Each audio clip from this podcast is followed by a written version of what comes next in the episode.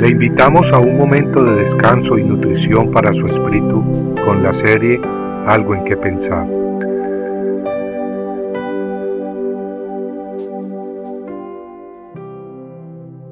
Mis ovejas oyen mi voz, y yo las conozco y me siguen, y yo les doy vida eterna, y no perecerán jamás, ni nadie las arrebatará de mi mano.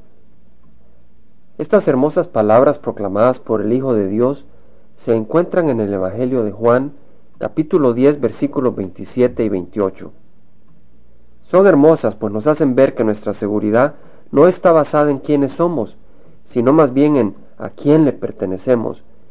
Y es que si un padre natural protege a sus hijos con lo que está a su alcance, cuánto más nuestro Padre Celestial sabrá protegernos del enemigo que atenta contra nuestras almas.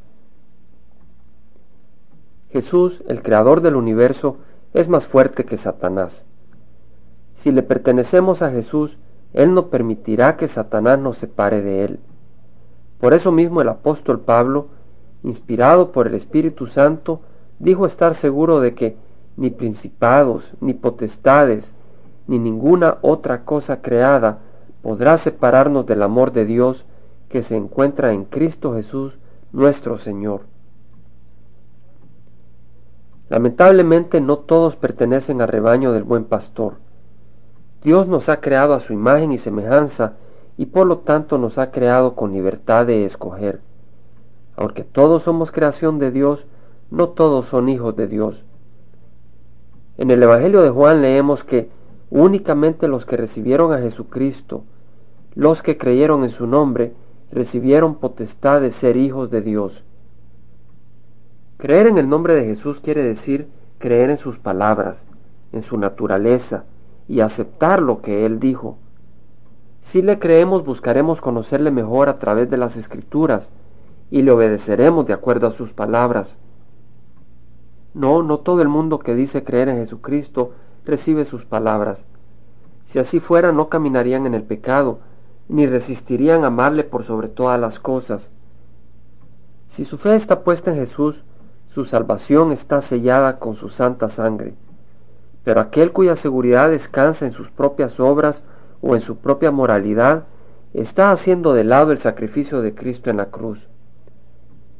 Dicha persona haría bien en escuchar las palabras del profeta Jeremías, quien exclamó que el corazón es engañoso más que todas las cosas y perverso, o las del profeta Isaías, quien confesó que nuestros actos de justicia no son mejores que un puño de trapos sucios. ¿Sabe usted si es oveja del rebaño del buen pastor? Si escucha hoy la voz de Jesús, usted puede asegurarse que le pertenece, respondiéndole hoy mismo. Pídale perdón por sus pecados, ponga sus ojos en Él y acéptelo como director de su vida. Y las palabras de Jesús, que dicen que sus ovejas no perecerán jamás, ni nadie las arrebatará de sus manos, sonarán hermosamente en sus oídos y corazón, hoy y siempre. Compartiendo algo en qué pensar, estuvo con ustedes Jaime Simán.